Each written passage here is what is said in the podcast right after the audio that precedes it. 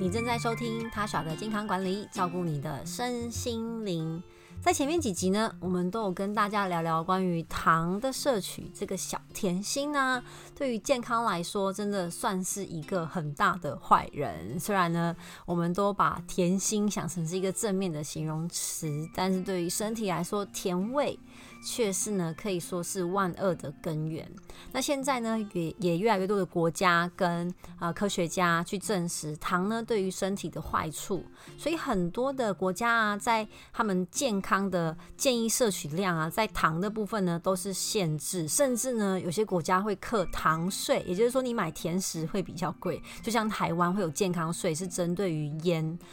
那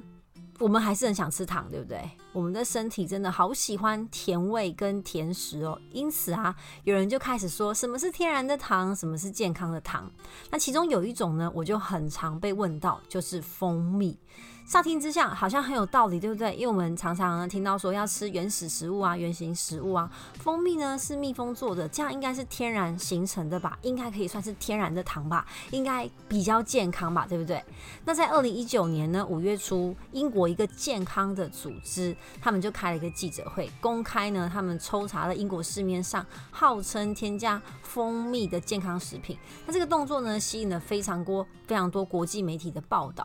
就发现呢。嗯，好，蜂蜜本身到底好或不好，我们等一下再讨论。但是这个抽查的报告呢，就发现实际上，嗯，它号称含蜂蜜的健康食品或是健康饮料啊，第一个问题就是它里面真正的蜂蜜含量其实少得可怜。我们在台湾的有些山路边啊，是不是也可以看到一个牌子，上面写哦，卖纯蜂蜜不纯砍头，对不对？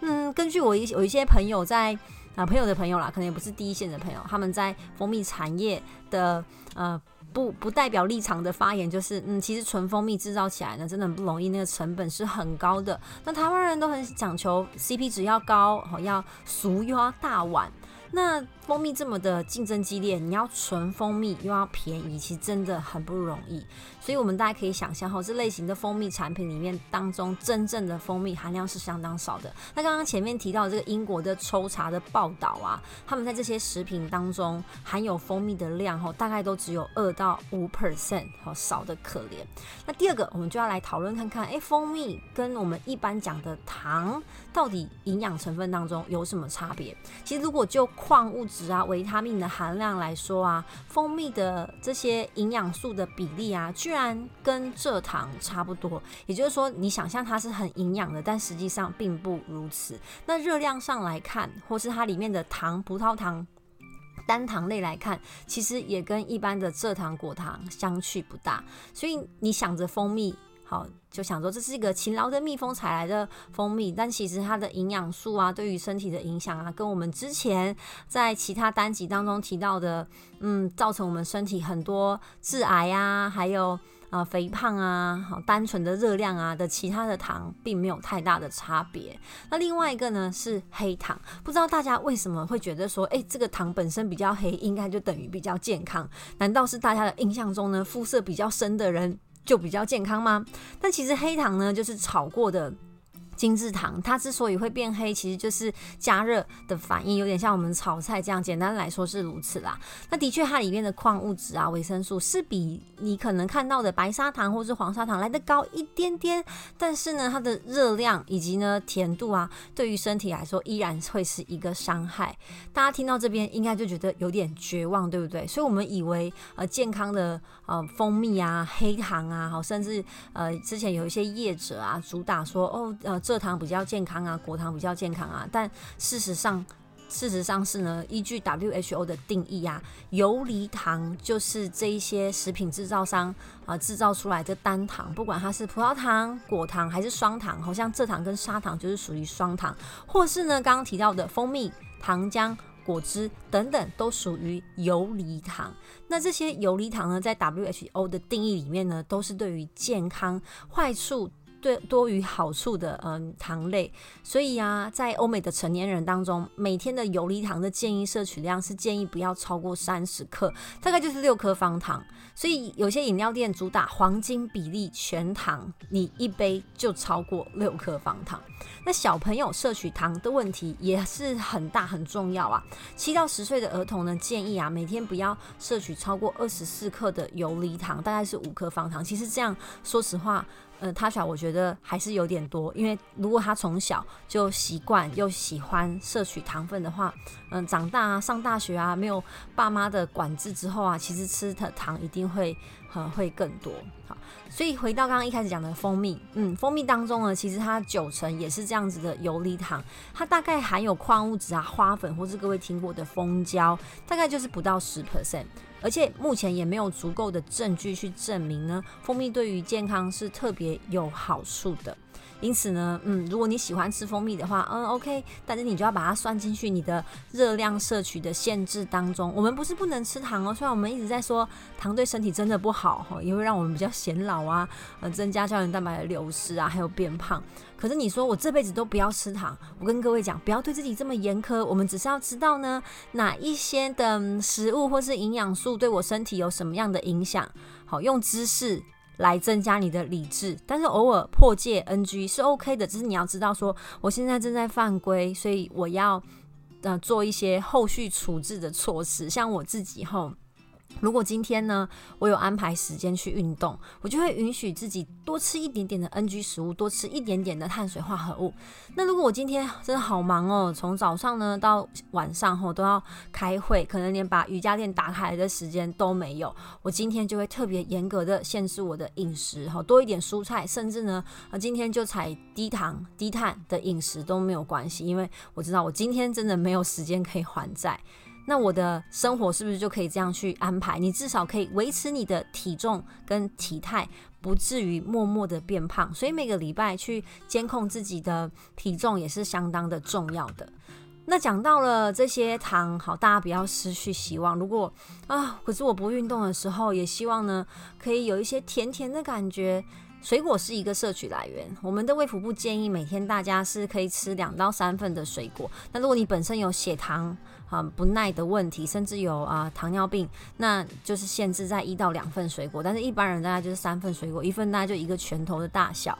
除此之外，还有一个选择，大家一定听过，就是代糖。代糖到底好不好？有什么样的优缺点呢？我们来认识它一下。其实代糖呢，它就是糖的替代物，叫代糖，它是有甜味的，但是啊，它属于低热量，或是甚至是零热量。那现在在市面当市面上啊，有很多的甜味剂已经被加在很多我们食品跟零食当中，像各位知道的某个呃碳酸饮料啊，是不是就主打零卡，对不对？然后是一些烘焙品，有一些烘焙店，好小小的工作坊，他们也是主打健康，可能就会用呃无麸面粉啊、或是代糖哈，简称就是无糖蛋糕或是无糖饼干，那你吃起来是甜的，为什么呢？它这个无糖指的就是呢，它没有加精致的糖，而是用代糖。代糖呢，分成很多种，大部分呢都是从草本植物啊，或是糖本身去呃延伸加工出来的。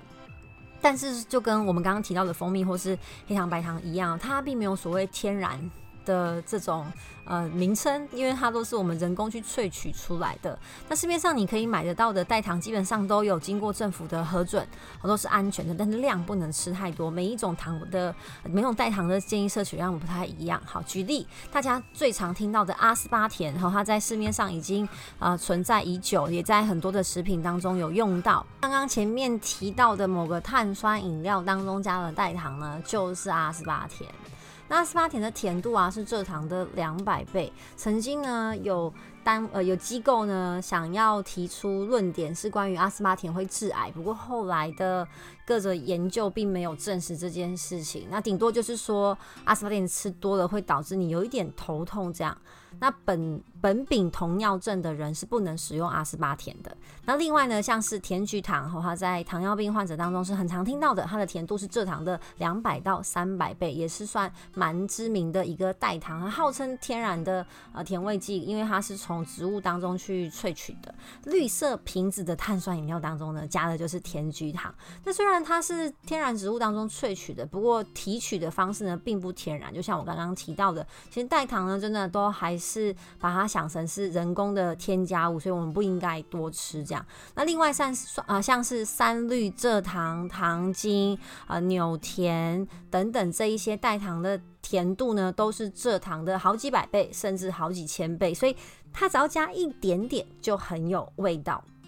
那本身呢也几乎不带有热量，这对于体重控制的人，然后又想要吃甜的人是一大福音啊。那代糖本身也不算是碳水化合物，它就是很像你身体当中的一个过客，进来之后哦，吃进身体之后呢，嗯，让你感觉到甜味，然后呢就原封不动的排出去了，也不会让血糖上升。因此，刚刚前面提到的菊糖，就是蛮多糖尿病患者很常在饮食当中呢，嗯，添加的糖分。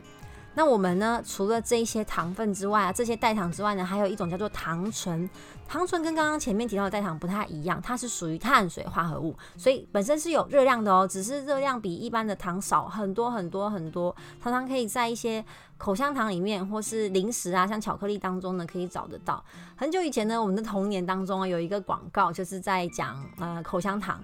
然后它呃，它的有一个台词是赛骆驼，这个可能有人听过吧？这个赛骆赛骆驼就指的是木糖醇，就是糖醇的一种。然后另外呢，像是赤藻糖醇、山梨糖醇等等这些糖醇类，它虽然说是碳水化合物，带有一点点的热量，但是呢，身体其实无法完全的来吸收这些成分，所以它对血糖的影响也是非常非常低的。那热量几乎你也可以简单的去忽略它，除非你真的一口气吃掉一整条的嗯糖醇的口香糖。那吃多了呢，其实会让我们肚子有呃不舒服的感觉，像是胀气啊、好打嗝啊、放屁啊，甚至会有一点呃腹泻的情况，所以也是不建议各位呢吃太多。那有人就研究说，诶，代糖这么棒，它可以让我们吃到甜味，觉得很幸福。那能不能够帮助我们做体重控控制呢？大家可能会觉得，呃，好像燃起了一丝希望，对不对？但可惜的是呢，国国内外的许多研究啊，都发现，嗯。代糖，呃，糖分可能不是让各位主要胖起来的原因。虽然我真的有遇过呢，有一些小时候胖到大的人，他们可能就是很喜欢喝饮料。不过绝大部分的人过胖的原因呢，还是跟你淀粉的摄取有关系。那当然，如果你现在是在体重控制，又想要吃甜，好用代糖来做一个暂时性的取代，是一个方法。可是它并不能决定你的体重，好，就之后能不能够瘦个十几、二十公斤。而且啊，有一个理论就是说。甜味会让你的大脑呢，好呃刺激它的食欲，你更想要吃东西。所以，就算这些代糖好或是糖醇本身并没有什么热量，也不会引起我们的呃血糖大幅度的上升。但是我们还是不应该呢，在生活当中吃太多甜味的东西，因为。最好的情况就是改变你的味觉，让你不要对于甜食这么的渴望，这才是我们饮食当中呢最重要的原则。